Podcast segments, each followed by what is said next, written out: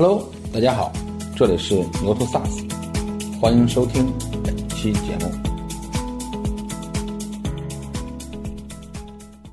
因为在我们的核心价值观里边，其中之一叫持续创新。对，互联网大厂进到 To B 的这个互联网化，确实对整个无论从客户啊，还是从这个产业，发挥了很好的这样一个带动的作用。To B 这个行业哈、嗯我感觉这行业的特征就是一个老炮用新枪的行业。ASP 呢，我觉得它主要就是改变了就是软件部署、呃运行，嗯，还有这个用户使用，然后厂商服务的整个的这样一个模式都改变了。你要变化，要去创新啊、那么你业务变化创新了，对应你内部的组织和流程也要做变革，也要做创新。我们必须持续坚持什么？当时呢，我们就总结了倾听客户、敬畏技术、荣誉生态这个十二个字。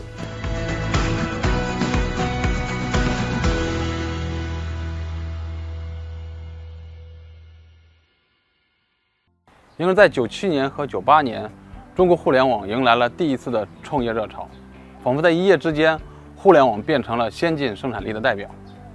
面对互联网的冲击，拥有不得不重视互联网对整个中国企业软件的影响。拥有在一九八八年成立，在一九九八年拥有迎来了自己的第一个十年，也迎来了在 A 股盛世的前夕。我一直在想，互联网的到来对用友和王文京它到底意味着什么？互联网冲击着中国的企业服务软件，同样也深深的影响着王文京。我觉得今年我们在做这个 SaaS 二十年的盘点的时候，发现其实从 九九年就中国就基本上已经有人在做尝试，对吧？我们倒来倒去呢，发现游泳算是第一家，对，拥有算是第一家。我说这个拍 SaaS 年第一期呢，一定要到用友来，然后然后去看这件事情。就是九七年和九八年的时候，中国互联网其实刚起来，对，对吧？那时候你看到互联网的时候，到底是一个什么想法？我觉得它是一个外来宠入了。对，那时候就觉得，不光觉得这个新，感觉这个跟以往的这种 IT 的技术不一样，呃，感受到它确实会带来一个比较大的变化，但是到底会带来多大的变化，你不知道。会在对 会在多大的程度上去改变，呃，这个生活呀，改变生产啊，改变这个经济和社会的运行啊，其实确实看不太清楚，嗯。啊，对，确实看不太清楚。因为那时候很多时候还是用那个电话连线的，通过那个拨号。猫的拨号的这么一个方式去上网的嘛。呃，一开始效率也并不是太快。嗯，对，就用友一直是客户在驱动，用友在长是。因为用友的名字是用友嘛，是，用户用户自由的意思。就那个时候，因为你们其实产业人看不太懂，那时候客户有一些反应嘛。呃，客户坦率来讲，那个时候，呃，反应并不是太多。嗯，就是有一些，比如说它的这个网点，呃，分布的比较广的，呃，我异地的是吧？这个多地点的，是，呃，我们怎么样去大家能够去去协同开展业务？那个时候呢，有其他的一套技术，就是来实现，嗯，这个就是跟呃互联网后面所发生的这些呢，我觉得场景上变化还是很大的。完全不一样哈。对对那我回到互联网，就包括当时三大门户哈，新浪、搜狐和网易，嗯，嗯、包括后来的腾讯、阿里，几乎这些商业模式都是开始都用资本驱动的，对吧？它来了就是拿着风险投资进来的，这和之前我们看到的中国的很多商业是不一样的，对吧？那时候看到这样的商业模式的时候，你当时有什么启示？对我们创业的时候刚刚开始，那个时候听说有风险投资，但是呢还没有真正风险投资落到企业里啊、所以我们那时候创创业，大家就是都是靠呃自筹资金，对或者说做一些民间的借贷这个方式。那么确实到了这个九十年代末，呃，美国流行的这样一种这个风险投资这个呃投资机构，嗯，呃，来去投资一个创新的企业，这样一个发展的模式呢，呃，在呃国内开始出现。确实，我们感感觉这个跟我们在八十年代末完全不一样呃完全是不一样的。对，我们也是觉得，哎，这个确实是，挺新的一个模式。但是我们知道，这个在呃欧美已经是一个走了蛮长时间的，而且呃当时呃大家都清楚，这也是硅谷成功的呃重要的因素之一。只是到了九十年代末，在中国也开始出现了。是的所以我觉得这还是顺应了一个全球高科技产业发展的一个潮流。嗯都是九九年的时候，中国的整个企业软件，甚至财务软件，整个当时的格局大大概是一个什么样子？对，我们在中国财务软件市场是九一年，呃，做到中国市场的第一的。公司呢，我们是八八年建立的，九一年做到中国财务软件市场的第一。呃，然后一开头都是这个 DOS 的财务 DOS 版的财务软件，然后在这个九五年对推出这个 Windows 版的财财务软件。对，那在这个之后呢，我们又推出就是呃集团管控型的，嗯，呃，就是我们说的最早我们叫九点零，对。后面改叫 NC，呃，就是全新一代的这种支持一个大型集团型企业做集团财务管控的这样的一个就是 BS 架构的，呃，新的一代的这个财务软件。所以我们那时候应该说呢，呃，从产品技术和应用的创新上呢，确实一直还是走在我们所在的这个呃领域的这个前列的。嗯，对。一九九九年的十一月，王文京一行呢飞去了美国。他们此行的目的地是去参加 Oracle 的 Open World 大会。也正是在这次大会上，王文京第一次看到了 ASP 模式。他用豁然开朗来形容。他后来把 ASP 看作了自来水。他在想，如果把软件全部改成 ASP 模式，那用户通过互联网就可以享受服务了。这不仅让他看到了软件的未来，同时也点燃了他后来幸运转型的那个梦想。当时我记得，嗯，你们一九九九年十一月是去了对 Oracle 去参加 Open World，对当时在大会上第一次看到 ASP 的时候，你的印象是什么？就是是兴奋还是一个什么样的感受？对，那一年我我确实到现在印象是很深的，就是那次参加 Oracle 的这个年度大会嘛。对，是 ASP 这个概念，对哎，我们看美国的很多公司都在提 ASP, 了是吧啊，就应用服务提供商，对这个概念。然后呃，当时那个 Oracle 的 CEO 拉里·艾森他的主题演讲我也听了，他重点也讲的也是这个事儿也是这个事儿哈。呃，所以给我的印象感受就是说，ASP 这个新的一个变革的模式，是一个代表未来的一个新的模式。对啊，所以呢，我就特别的这个关注这个事儿。嗯啊，那也是那次参加这个会的我最主要的收获，或者我最关切的就是这个问题。当时比如说你们呃去了看完之后回来，呃还没有回到国内的时候，你们当时我觉得应该有个讨论。对，当时和我们那个时候的这个呃产品研发主管呃杨子雄，我们俩一块去参加的。我们在、当时在参加活动的时候就讨论这个事儿，我们觉得这个这是很大的一个变化，这个应该是代表未来的一个模式，未来的一个趋势。是，所以回来之后呢，我们就决定就说我们在中国就做这样一个尝试，就是把我们最核心的一个领域业务就是这个财务财务。啊，把它做成一个在线的嗯。财务，一个在线的这个会计服务的应用，呃，这也是就是后面对武库的这个前身。是是是。当时你们在看到的时候，就它其实肯定会不由自主的会和当下的那个技术去对比。那个时候你们觉得 ASP 它的优势到底在什么地方？ASP 呢，我觉得它主要就是改变了就是软件部署、嗯呃运行，嗯，还有这个用户使用，然后厂商服务的整个的这样一个模式都改变了，因为完全是一个在线的模式了。对，那之前的这个软件呢，我们都是一套套安装到这个客户的电脑啊，对。大一点的就安排到他的这个服务器啊，然后我们的这个安装也好，运维服务也好，都是要上门的。那如果变成一个在线的模式的话，哎，我直接在这个线上发布，那么客户你就根据你的需要来选择使用，对，而且根据你使用的量来付费。嗯，呃，然后就是说呢，我的很多的这个运维的服务呢，我也不需要说去上门了，呃，我直接就在线上来做。嗯，我们觉得这个模式很好啊，呃，这个模式大家都省事儿了。是。啊。而且就说我如果我一个产品是吧，嗯，我有一个新的功能出来了，我马上一发布，所有的客户都可以用到。对，而不像原来那样，就是说我这个如果我要高。哎，对我版本，我我不断都会有新版本推出来。是，但是很多客户用的还是我原来老的版本，对。因为它还没有升级。对，如果要用新的版本呢，嗯、他还得要去做升级。嗯，对。所以我觉得这个这个模式确实是很好的一个模式。王娟博士在他那本书《在线》里面讲了在线这个整个我看到的一些机会，比如说和外界的连接，对吧？包括包括我们现在在回看的时候，其实除了整个的部署方式或者是它的使应用方式在改变的时候，它其实更大的能力是，呃，和客户的直连，对吧？以及未来我和客户的直接服务的那个密度和那个触点会更多了。对，是这样的。呃，因为当时我们是从财务这个应用来起步的嘛。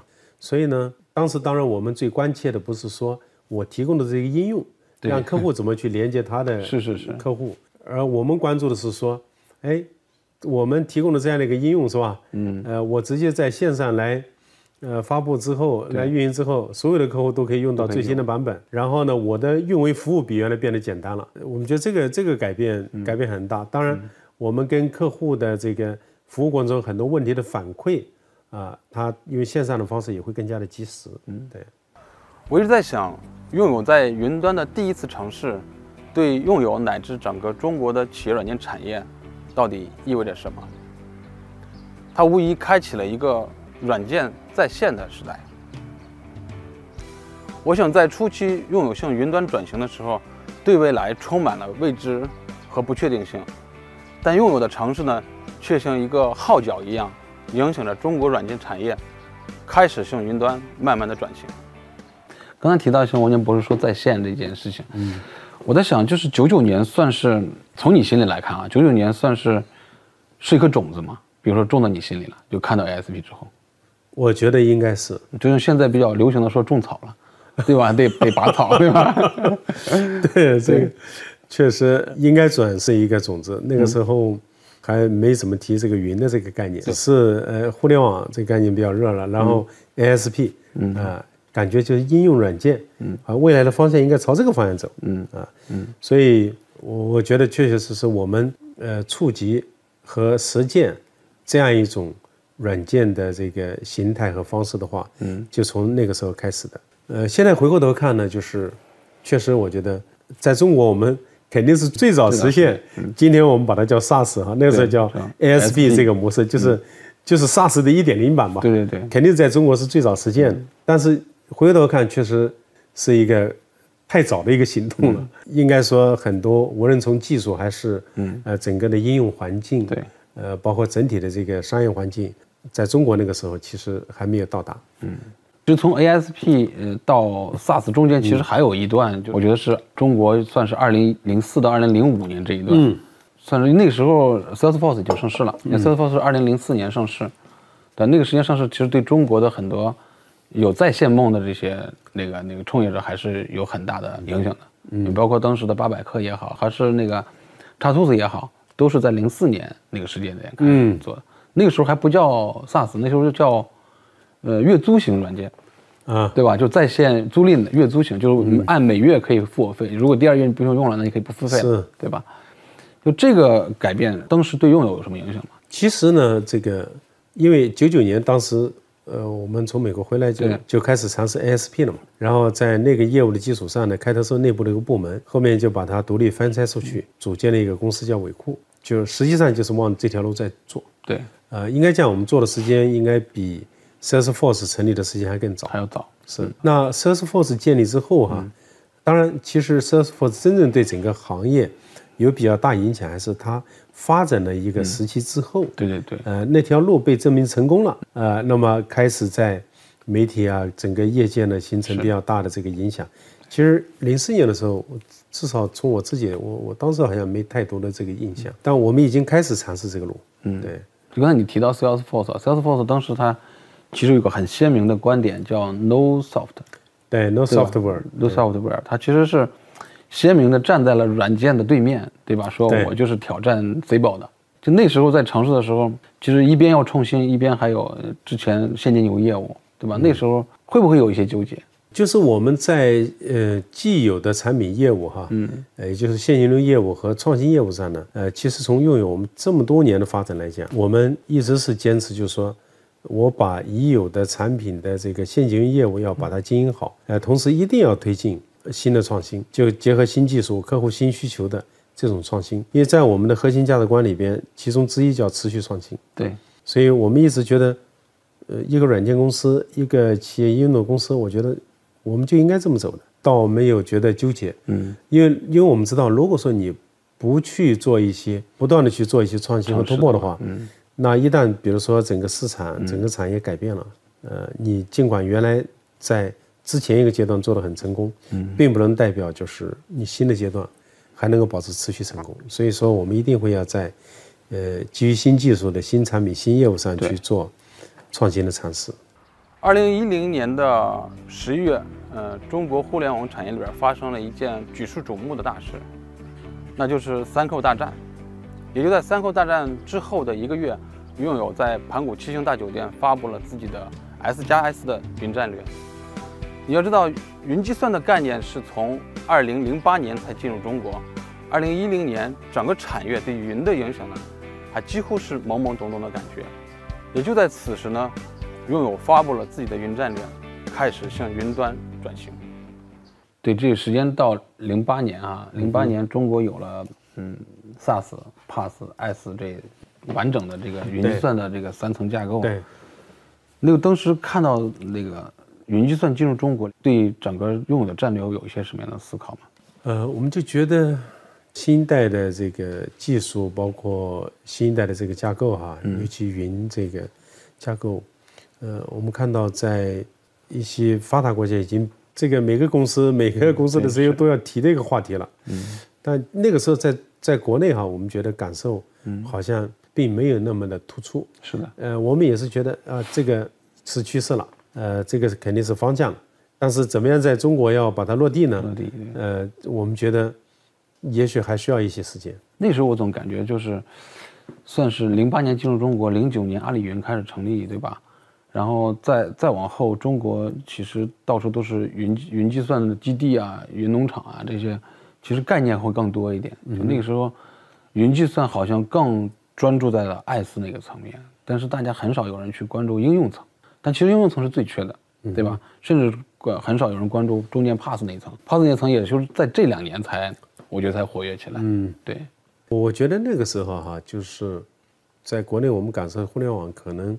整个这个热点和中心焦点可能还在 to C 这个领域，呃，to C 呢其实已经是热火朝天了。是的，啊，那么在 to B 这一块呢，感觉还没那么热烈，啊，没那么热烈。是的，呃，这跟最近这些年大家数字化转型形成对这个呃云原生啊，这个云服务啊，这样一个普遍的这个需求是不太一样的。是的，那个时候我们感受到就是 to C 的是吧？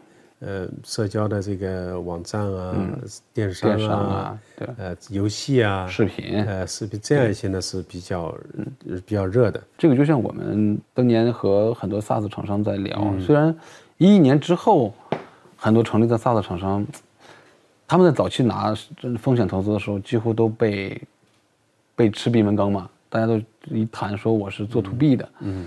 大家都说 to B 我看不懂，基本上都就大家不怎么投嘛。就那个时候，其实我我们感觉到，整个 to B 它不是这个这个世界的中心，是吧？不像现在，没错。现在至少说互联网的下半场是是 to B，对吧？对，这也是就是他们若干年之后才提出来的。那个时候提 S 加 S 这个战略的时候是一零年，对吧？一零年我说还有一个重要的事件就是三扣大战，正好你们的发布时间正好在三扣大战之后的一个月，嗯哼，对吧？呃，S 加 S 呢，其实就是对，就是软件加服务，呃，就是这个在线的呃这种互联网服务。呃，那时候大家其实国内提云还没那么多，提的比较多的还是讲互联网服务、互联网化，还是这个比较多。所以第二次我们讲的是这个，三是讲的互联网服务。嗯，呃，因为确实也感受到了，就是说，尽管那是焦点还是在 C 端，呃，C 端，但是呢。呃，从 C 端呢也在开始往 B 端去影响了。呃，那么那个时候就开始有的组织、有的企业开始谈论，就说互联网未来对整个企业的影响，对这种改变。后面几年大家就开始讲企业互联网化。呃，我们一些客户呢，呃，尤其就是说呢，跟前端，嗯，呃，这样一些就是关联的应用啊，已经开始有这样一些需求。所以我们当时发布那个战略呢，就是希望。在软件这个业务的基础上，嗯，呃，我们要有一个在未来的互联网服务业务上要有一个战略的发展，要有一个战略的这个培育，嗯，啊，所以 S 加 S 也是在那样背景下，呃，提出和推进的。之前呢，我们也做了一些，呃，一些实践，但感觉呢。呃，如果未来可能只是传统的软件的话，可能是不行啊。那么一定要把一些新的这个互联网服务结合到为客户提供的应用里边来。其实那个时候啊，我刚才说那时候零八年计算云计算的概念进入中国，一零年的时候，整个产业就像你刚才说，对整个云的概念几乎是似懂非懂的那个感觉。是这样的，对吧？大家感觉它是个趋势，但怎么下手去干？没错，对吧？其实心里还没没太数。就那个时候。发布完之后，因为软件那时候还是用的最核心的那部分，内部会有些什么样的声音吗？呃，内部呢，因为因为从呃因为内部我们组织上呢，大家就是对于一些面向未来的东西，公司做一些战略的这个发展和推进，大家肯定还是认同和支持的。那么具体是怎么样这个走法，怎么打法，从哪里切入？对对，这个确实大家的见解是不太一样的。不太一样的。所以从那个之后呢？呃，我们实际上是分了两个路径，一个就是说，在这个针对小微，嗯，呃，这个客户市场，对，我们觉得一定为了一定是互联网化的服务，对，所以就让畅信通呢要去推进呃线上的这种呃财税的这个服务。早年呢，我们是在 ASP 时代就做过尝试，对对对，后面呢，这个尾库的发展也走过一些弯路，那么中间有几年我们就把它停下来，到了这个一零年，我们感觉到就是说慢慢。这个是真的到来了，啊，已经不像早年 九九年那个时候，就是我们等于是起早了，感受。啊，起起早了。嗯，那么现在感觉各个方面的环境都具备了，因为到一零年的时候，就是整个 to C 互联网的整个在中国已经发展的相对成熟了，对，相对成熟了。嗯，那么大家对互联网的认同，呃，这个互联网开始对企业的影响也越来越大，所以这个时候我们觉得要加速我们这个进程。嗯，所以在小微这块。财税，嗯，那么先应该走向互联网化。第二个呢，就是在上面，我们在某一些细分的领域方向呢，嗯，去尝试一些，就是说新的互联网的这个服务。是。那么不同的一些领域，当时在针对，比如说，呃，电商相关的，嗯，银行呃收付相关的，对，呃，这样一些方面呢，就开始做一些互联网化的一些服务。所以那次发布之后，我们主要是这样两个方向来推进这个事儿。对。就二零一四年，拥有全面进入企业互联网。企业互联网，对，就是从一零年到，呃，开始发布 SS 战略到一零一四年，对，这中间有哪些准备吗？中间呢，其实就是做了一些探索，坦率来讲，就是一个摸索的过程，探索试错，呃，就是一个摸索的过程。当时摸索过程之中呢，就是说呢，到底应该在哪些领域来做，来发力。是比较适合，嗯，呃，在哪个层面、哪个层级的客户做比较适合？对，这个客观的说，是摸索了几年的，嗯。呃，另外一个呢，我们在那个阶段呢，因为 to C 互联网很热了，对，呃，也有一批这个 to C 互联网提供商发展的很成功，是，所以那个时候很多的思想和思维呢，还是受这个 to C 的影响比较多，呃，认为这个 to C 的这样一套打法，呃，是不是应该把它搬到这个 to B 这边来？是，那个时候我觉得是这么一个过程，嗯嗯，那个时候中国二零一四年整个 SaaS 算是第二波浪潮开始，嗯，对吧？嗯，那个时候基本上移动为先了。那个移动终端也普及了，对，基本上就是原来在 PC 端基本上都从移动端走。那个时候也，那个时候崔庆辉也开始创业，对吧？嗯，看到大量的中国的 SaaS 厂商开始开始出来了。那个时候拥有会有有一点点压力吗？多少肯定还是有一点的。所以你现在回过头看啊，嗯如果说最早的中国的 SaaS 就是拥有九九年开始启动的那个实践，然后刚才咱们聊到，零八年有一批是吧？零八年有一批，然后一四年这一波，对，哎，现在我们。我们现在可以看到，对，基本上是一四年这一波的，对，慢慢慢慢后面是长出来，成了气候了。嗯，前面的两波呢都是探索，都是一个摸索摸索的过程。对，我们说都变先驱了，对，都都往前走了。确实是，那那个时候用友也开始从二点零往三点零走，对对吧？一六年算是那个重要的那个时间节点，对吧？对，真正我们规模推其实是，呃，一四年，一四年，一四年，对。然后一六年呢，我们在就是前面两年的基础上呢，把我们。推进的这些事儿呢，嗯，呃，就是做了一个集中的一个发布，就叫用友云了。这个时候就是云服务的这个概念，大家已经比较普遍的，对，那时候已经普遍了。对，前面呢，我们做了一些不同的领域的，然后小微呢也做了一些这个服务。对，呃，开头我们叫企业互联网服务。嗯，对。呃，那么一六年，呃，我们就统一叫用有云，来代表，其实也是从战略上去推进我们整个就是呃新一代的基于云的这样一个全新技术和架构的新一代产品业务的发展。这时候算是真正拥有开始，从比如说城市到布局，然后现在已经开始笃定，然后云是未来。很重要的一一一条方向，应该讲哈，我们比较规模的开始是一四年，一四年，小微呢是从一二年开始，开始，整个整个拥有的话是一四年，嗯，然后呢，呃，一六年呢，嗯，呃，我们就很笃定了，一六年就很笃定了，对对对，是，从布局开始到战略笃定，二零一六年呢算是拥有非常重要的一个时间节点，当时呢，中国的 ICE 呢发展的逐渐成熟。移动终端呢也渐渐的普及，这两个因素呢导致中国企业服务市场迎来了第二次的创业热潮，SaaS 呢也从早期的以 PC 为主发展到了移动为先。二零一四年，随着拥有全面 all in 企业互联网，BAT 呢也随之开始加速了 B 端的布局。应该是在二零一四年的六月，百度的李彦宏在黄山发布了要 all in。to B 的消息，随后呢，阿里推出了钉钉，腾讯推出了企业号。互联网进来之后，其实我觉得对这个生这个生态或者这个局的改变，其实还是挺大的。对？那个时候拥有作为这样一家本来这个赛道领军企业的时候，看到一个外来闯入的时候，会是什么感觉？刚才我们前面讲的两波哈，一个是零八年就开始了，然后真正比较成气候是一四年，一四年有一批就是在不同的细分领域里边的 SaaS 的这个创业的公司进到了企业应用、企业服务这个赛道，然后互联网大厂也开始往企业端来边发力，对，所以确实从我们作为一个在这个市场发展的这个厂商。呃，确实是还是感觉到挑战和压力，嗯，呃，尤其互联网大厂进到这个市场，呃，相对来讲，我们感觉这个可能会对行业的影响和改变会更大，嗯。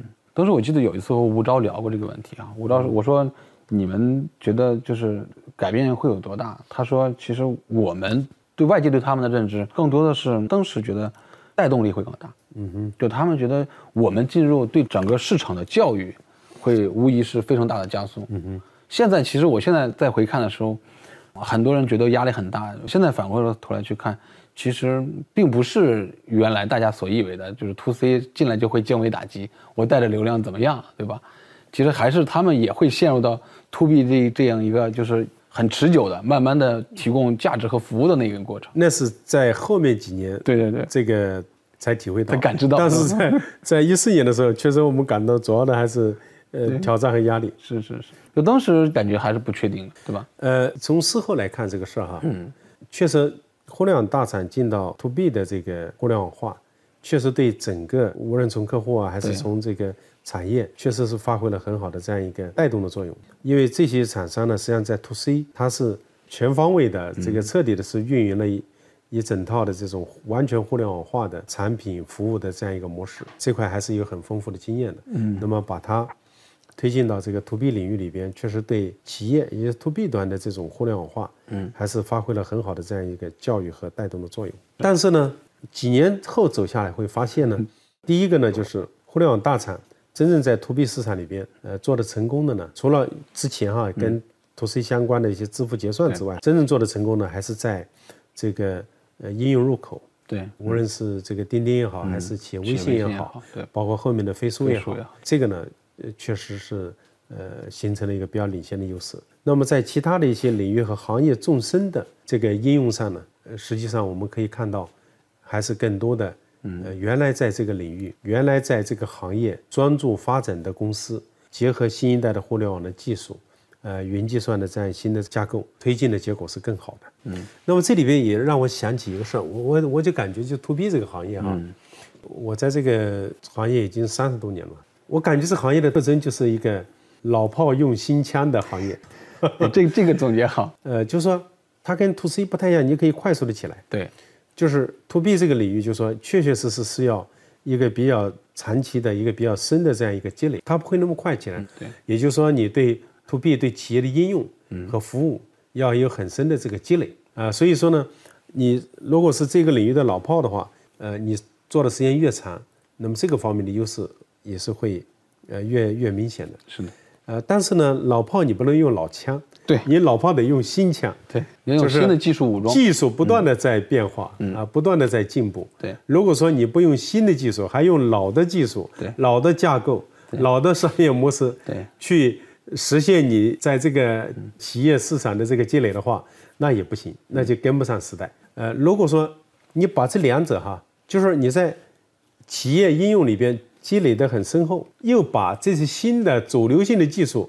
很及时的应用到你这个产品和服务里边，这个是最具优势的。对，它要很好的融合。而且这个现象呢，我觉得不光在中国，是的其实美国也是一样。你今天会发现，你回过头看看美国现在做的成功的这些 to B 的，对这个云音服务的呃企业服务公司啊，嗯，基本上在这个行业里边都有二三十年的累计。啊，Workday 也好对，Salesforce 也好，包括这个这两年很热的像 Snowflake 也好，是吧？这个都是基本上在这个领域都有二三十年的积累。哎，今天你说了一个很好的话，就老炮用新枪，这个我感触很深刻，很深刻。你包括你像中国的，你说龚连达，嗯，是不是老炮用新枪？是啊，是啊，呃，明渊云是不是啊，都是这个都是这个，对对吧？所以为什么有些，比如原来做 to C 做的很成功，是的，到了 to B 市场好像玩不转走几年玩不转，对玩不转啊因为它缺那样一个维度的东西。嗯，呃，但同样啊，我觉得反过来也要看到，你是这个领域或者行业的老炮，你有很深的这个应用方面的积累，呃，业务上的这个积累。但是呢，如果说你不用新一代的技术对和模式，呃，这个你的产品升级换代跟不上，也会被淘汰。第一波互联网公司来的时候，对应有的人才是不是也是一种压力？呃，中间有几年对我们还是蛮有冲击的。没有压力哈，对，不光是有压力，也也有也有实实在在的这个冲击的拿走是吧？呃，我们有有一些人才也也是被这个互联网公司给这个呃请走，嗯，呃，确实也有。当然，最近几年这个状况在改变，呃，因为现在 to B 也也成为整个互联网发展的一个呃重要的一个战略方向了，也是个焦点方向。非常 to C 互联网的发展也到了一个阶段了。到了个所以也有很多人才呢，哎，愿意加入到 to B 的这个代表性厂商，呃，那么用友用在国内我们在 to B 这个领域还是有代表性的，所以呢，也很多人才愿意加入到我们这样的一个平台。另外，在内部的人才，大家也看到，哎，做 to B 做企业云服务，现在也看到了前景，看到了机会。是 to C 互联网冲冲冲的在起来，然后这个做 to B 的未来到底怎么走，然后能不能够呃走得更快？当时大家有一些疑虑啊、所以现在这个疑虑大家已经没有了，所以这个对我们人才环境，我觉得还是一个有利的改变。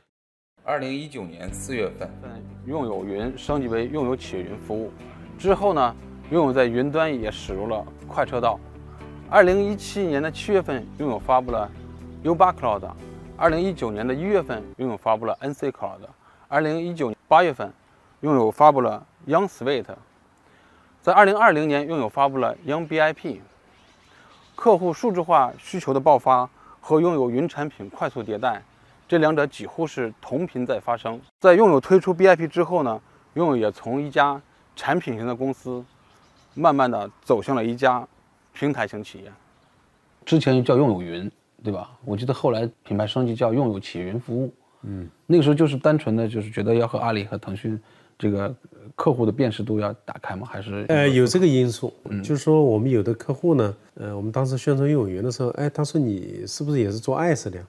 那你跟阿里云、华为云的区别在哪？呃呃，我们感受到就是呃，可能在这个名词上我们还是要做点调整。嗯，所以后面我们调整为企业云服务。呃，也就是说呢，我们更加强调的是我们在呃云计算、呃 IaaS 的基础上来提供针对企业的平台和应用服务。嗯，对。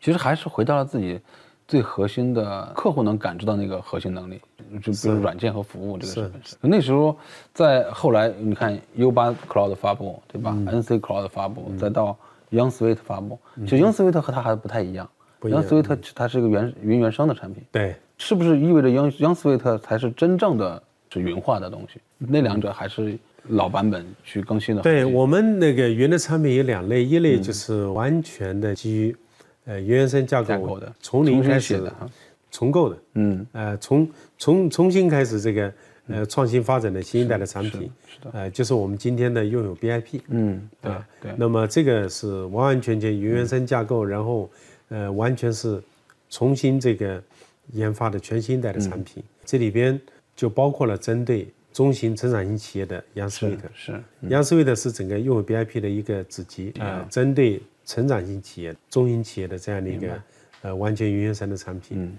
那么在整个拥有 BIP 里边呢，针对大型企业，那么我们里边有若干个领域云和少量的行业云啊，像我们这里边的财务的呀、税务的呀、人力的呀、嗯、采购的呀、制造的呀、营销的呀，还有像我们这个呃协同的呀，对，后面我们还发展了像这个项目的呀，嗯，还有这个资产以及研发，对。啊，现在我们是已经覆盖了十个领域，是。那么这是呃全新一代的，对。还有一类呢叫云 ERP，嗯，就是像我们的呃 U 八 C、NCC、NCC、U 九 C 所以云 ERP 的产品，就是呃在原来 ERP 的这样一个应用架构基础上，嗯。但是把它升级到这个云的这样一个这个技术平台上来了，是。对，也支持不同公有的、专属的和私有部署。BIP 它更像是一个服务的矩阵，一个合集，没错，对吧？这个是一个很大的转变，就是上一代产品做 ERP 那个时候，大家其实是，呃，产品的形态啊，它是一个一体化套件，它紧耦合的，对，它是紧耦合的一体化套件，对，所以呢，它是要分产品线发展的。高端我们有 NC，对呃，中端呢这个有 U 九、哎 U 八，嗯，好，到了新一代的，就是云服务产品，因为它是一个一个这个呃微服务架构的，所以呢，它的产品形态，嗯，就从这种一体化套件变成了什么呢？服务群了。是，那么整个这个产品呢，它是一个产品矩阵。嗯，那么在这样一个服务群的模式下呢，我们呃拥有 BIP 呢，实际上我们是把针对大型企业、中型企业客户的呃服务呢，嗯，我们放在是一个大的产品集里边统一发展。对。刚才嗯您讲原来其实是产品线的概念，现在其实是能力服务层的概念，比如说服务区板块的概念。嗯，这个意味着什么呢？对客户来说，是意味着他们获得技术的门槛会更低，是我们提供的服务和更普适化，还是一个什么样？呃，意味着我觉得对客户来讲，意味着他的选择呢更加的灵活了。原来我就说我要选一个大套件啊、这里边我的可能什么东西都用这一个套件的提供商。那么现在呢，因为是变成了一个服务群，一个产品矩阵，我可以选择你这个产品矩阵里边这个服务群里边的一些我认为我必须要要的。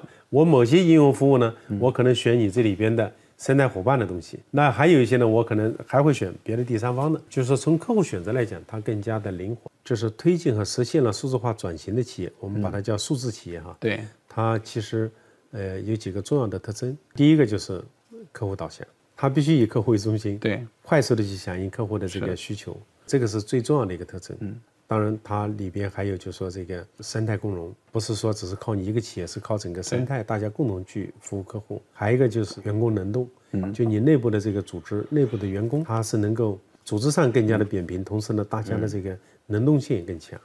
那么从技术维度，我们可以看到，就是叫实时感知，呃，然后就是数据驱动、智能运营，对，呃，这几个特征呢，我们觉得是呃数字企业的一个比较典型的这样一个特征。像刚才你讲的这个例子，呃，其实它也是反映了这么一些变化，是。跟原来就是上一代的企业，信息化企业，对上一代可以说信息化的企业，对新一代化企业是偏处理企业内部的这个既有的业务流程，对吧？我是怎么让它高效运行？对，在那个时代它是有价值的，嗯但今天呢，仅有这个不够，是的，你可能很多的业务，你要变化，要去创新，嗯，啊、那么你业务变化创新了，嗯，对应你内部的组织和流程也要做变革，也要做创新，嗯，就像我们说，我们自己行业能听懂的话，应该是边界，对吧？嗯突破了整个企业的边界或者围墙。如果是用时髦的话，就可能就是那个破圈了，对吧？我们需要破除我们自己内内圈，然后到客户那个圈层，和供伙伴那个圈层，然后供应链那个圈层。然后其实就像您在在 BIP 里面讲的，就是其实从企业级到社会级的这样一个概念，对对吧？是就是你从连接的人密度这个广度，其实都在发生一个是，就从我不知道理解是不是对啊，比如说像 BIP 的发布以后，或者是拥有正在从一家产品的公司在向一家平台型公司去迈进，对吧？它某种意义是从一个现象的增长，然后向一个指数级增长的一个跨越。嗯，你怎么看拥有接下来的一些一一些战略部分？对，拥有一点零，我们财务软件的时候，我们就是一个一家纯粹的产品型公司。对，是。呃，拥有第二个阶段二点零呢，ERP 阶段呢，我们是一家产品型加专业服务型的公司。公司对。那么三点零的阶段，就是现在拥有的新的阶段呢，我们定位呢，我们还是一个。产品型加平台型的这样一个公司，那么专业服务这块呢，我们会保持我们一定规模的原厂商的专业服务，但更多的专业服务是要由生态伙伴来做。呃，这是我们在定位上的一个变化和这个调整。那么，呃，平台型这一块呢，我觉得就是，我觉得我们这个领域的一个也是一个趋势性的方向嘛。当然，它是建立在你有竞争力的产品基础上。对对，呃。这是因为未来有很多的业务开展以及很多的生态的合作，它需要在一个共同的平台上来推进、来运行。所以说，这个平台型的话，它是一个，我认为这是一个自然的过程。嗯，并不是说我要做这个平台型公司，我去弄。对，是。是因为我们有很多越来越多的业务，嗯，要通过这样一个共同的平台来开展，它就促进你必须要往一个平台型的这样一个企业去提供。确实，去年嗯，我们年会您去了哈，就是我觉得你讲了一个观点是 SaaS 一点零到二点零的这样的一个，我们今天这个节目叫 SaaS 二十年这样的一个节目，就是您怎么看这二十年或者是未来 SaaS 的一个前景？你会趋势你怎么去看？就是如果说看二十年哈，就中国的 SaaS 二十年，嗯，整个我的感受就是，这个二十年里边的前面的十五六年都是蛮。对一个漫长的一个探索，对，就是一个滑行的过程嘛。对，是呃，没有真正飞起来的。真正起来的话，我觉得也是最近这个三四年的时间吧。嗯。那么真正开始飞起来，嗯啊，也就最近的四五年的时间。嗯。啊前面十五年，我觉得大家都还是一个比较，我们用流行的话就是比较苦逼的状态。这个这个就是一个摸索的过程。对 对对。啊，对。那么最近四五年开始起飞了。嗯。当然，我觉得就是我们整个行业哈，就是说。我觉得未来的前景还是是。很可期的，嗯，呃，我觉得未来还是有很大的这样一个呃发展的这个空间的，而且确确实实呢，SaaS 这个模式相比传统的软件模式，它有很多的优点，嗯，对产业来讲，我也认为它是更好的一个模式，嗯，那么现在已经开始起飞了，我相信会飞得越来越高，嗯，我也觉得就是 SaaS 二十年，嗯，刚才讲的对，就是在我能感受到，几乎在一五一六年之后，甚至在一八年之后。这个市场才慢慢的真正的对开始火起来，最近四五年吧，嗯，真的真正的真正四五年。对，我昨天我在理这个提纲的时候，我还画了上升下降上升下降的曲线，我发现就是两年一个波峰一个波谷一个波峰一个波谷，我说啊，终于看到现在开始慢慢慢慢就它是有点像 Gartner 的那个技术曲线，对吧？然后然后一定要有一个低谷，然后期，然后才能慢慢上得来，对吧？对，它一定是一个周期。拥有是一家。给人的感觉特别特别稳健的一家企业，to B 和 to C 的业务有很大的不同。我们都觉得 to B 的业务呢，对客户的服务周期会更长。如果一家厂商它不够稳健，它很难做好 to B 的业务。也是因为稳健呢，所以才能够更专注。也是因为专注呢，它也会变得越来越越稳健。这或许也是拥有能够在这么多年成为企业服务领域领军企业的最重要的原因之一。外界对您这开始创业的报道已经很多了，就是从机关出来，对吧？对。然后那时候你也讲说，我不想在米缸里，对吧？就当时真正的那个点燃心里边那个火，就像雷军看了《硅谷之火》之后开始去去创业，对吧？他有一定有一个火种，那个火种是什么？呃，我觉得这个实际上还是自己内心深处吧。嗯。我还是想去做一个实业的事儿。嗯。然后去呃发展一个企业。通过发展一个企业去做一些，我觉得这辈子应该做的事儿。对我，我觉得这可能是一个，呃，最最基本的一个动力吧。然后呢，当时促成我就是离开机关，呃，来创办用友呢，其实那个时候呢，呃，还是有一个大的社会背景，就是中国的改革开放，整个大的社会氛围都是鼓励改革的，然后有很多的机会可以去，你可以选择，啊，可以去这个发展。呃，那么一个具体的触动呢，就是八八年，当时国家批准在北京设立中国第一个高科技园区，嗯，就是今天中关村科技园区的前身，嗯，当时叫北京新技术产业开发试验区。记得八八年的八月份吧，这个园区的成立，当时发布了十八条政策，鼓励专业人员到中关村来创办高科技企业。那时候就是国家从政策上来鼓励，嗯，呃，专业人来来创业啊，这是一个呃比较具体的触动。那个嗯，其实嗯，刚才谈到了，就比如说嗯，在《本土雄心》里边写到那一段，说用友其实是拒绝了微软的战略投资，对吧？我记得那本书里边在写是，其实当时说卖掉和自己做下去的感受是完全不一样的，嗯，对吧？就像在那个《生生不息》写《金山》这本书里边在讲，就是。张学龙和裘伯军在让那个雷军回归的时候，讲了一句话，说如果你不回来，我们就把这家公司打包卖掉嗯，对吧？因为雷军在对这家企业的感情是是完全不一样的。当时那时候的感受是一个什么样？就是是民族情结，还是是真的就是能抵住住这种诱惑吗？其 其实没没那么高哈，就是呢，我我觉得我觉得公司发展的还不错，我觉得应该把它继续发展下去，而且我们也觉得就是说，呃，自己把它呃发展下去，未来一定会有一个很好的这样一个前景的，这个是最最基本的。呃，当时确实这个微软给了这么一个选择啊，给了这么一个机会。呃，如果纯粹从财务来讲也是有有有有有不错的吸引力的，嗯，但是我们好像对那个看的并不是很重啊，我们觉得还是还是有一些梦想的嘛，我们还是希望说，哎，在中国本土我们能够，呃，一步步的能够在软件这个领域能够成就出中国领先的、亚太领先的，然后逐步成就出全球领先的公司，对，这个是对我们更有吸引力的一个事更有成就感，对，至少更有吸引力吧，嗯，对。我们再回看拥有这三十四年啊，我感觉拥有只干了一件事情，那就是就是企业软件。嗯，中间没有想想到过换赛道吗？我觉得可能在整个经济发展的过程中，可能有各种诱惑，对吧？在九十年代的大概九二九三年左右吧，嗯，当时也是开过一段小差的，呃，但很快就回来了。呃，那么从那次之后，我们就就很很专注、很执着了，我们就是坚持这个赛道，就没有考虑过其他的这个领域。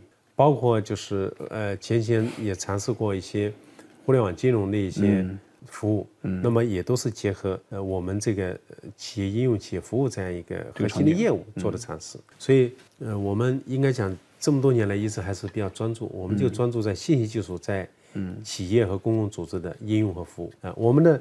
呃，技术可以不断的换代，产品呢不断的这个升级，嗯，可能商业模式也会不断的这个变化，但是呢，我们围绕主攻的方向并没有改变，嗯，没换赛道是吧？对，而且我觉得我们这个赛道就有很好的一个赛道，而且这赛道很宽，你可以越走越宽。对，刚才你说嘛，他需要老炮用新用新枪是吧？对，打出不一样的天地啊。是这样的，对，是。呃，我们的经营理念，我们还是希望把用友发展成为一家。长期可持续发展的公司，嗯，不只是看当前，对啊，不是说今天这个挣钱我就做这个，那个挣钱我做那个，我们还希望专注在这个领域，然后长期发展。同时呢，我们在我们的这个呃经营理念也是我们的核心价值观里边，嗯，我们有重要的一条叫持续创新，嗯，呃，为什么要持续创新呢？因为技术、产业和市场，嗯，它是不断的会变化的。如果说你你这个技术变了，客户需求变了，呃，这个产业也变了。你不去创新你的产品和服务的话，嗯，你可能今天在这个市场你是领先者，可能过几年你就就衰落下去了。是拥有这些年，嗯，我感觉像是一个拥有的管理哲学也好，还是拥有的文化也好，呃，有十二个字，就是倾听客户、敬畏技术、荣誉生态。对我，我能从用友的本身的解读呢能看得到，比如说，呃。用友它本身就是用户之友哈，嗯，它必须要倾听客户，不然的话它就会失去本身那个根嘛，对吧？是。然后后边那两个呢，比如说倾听技术和荣誉生态，荣誉生态刚才我们也在讲了，就是从我们早最早期的代理商也好，到现在的整个的伙伴生态也好，对吧？就这十二个字是在过程中逐渐叠加进来呢，还是从开始就有这样的十二个字？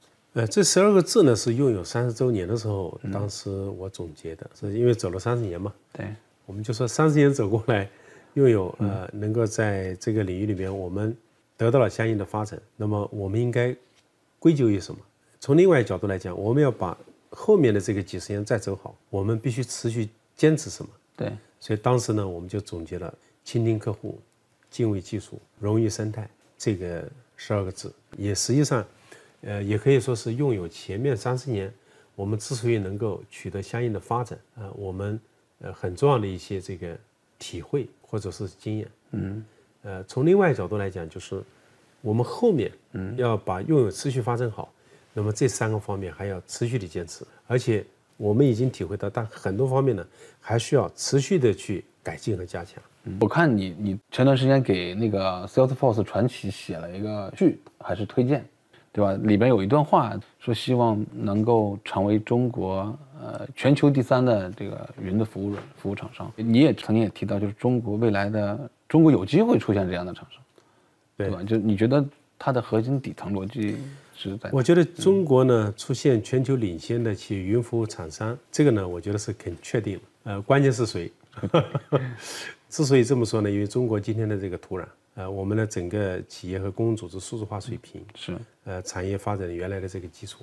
那么拥有呢，我们一点零成为中国最大的财务软件公司，二点零成为呃亚太本土这个最大的一家 ERP 软件公司，也进到了全球的前十。那么拥有三点零呢，我们希望能够在呃全球前十的这个基础上，在企业云服务里边，嗯，能够再进一步。我们希望能够进到全球的前三。但是我我在想，本土雄心的时候，我我我能感受到，就是说拥有那个时候，嗯，算是亚太的第一了。我能我们能感受到本土雄心是一个民族梦，对吧？或者是一个本土梦。那未来如果成为全球的第三的时候，是不是能够实现自己之前想的世界梦、世界级，对吧？对，我们希望 这个能够把握这么一个对给中国本土厂商这么一个历史性的机会吧。嗯，那么在我们这个领域里边，呃，我们能够进入到全球的前三位。比如说，中国已经有不少的领域已经进入到全球的前几位了。对，那么我们也希望在呃企业应用企业服务这个领域里边，呃，在全球前三的厂商里边有中国的这个厂商。好了，本期节目到这里就结束了，感谢大家的收听，请订阅本栏目，下期再见。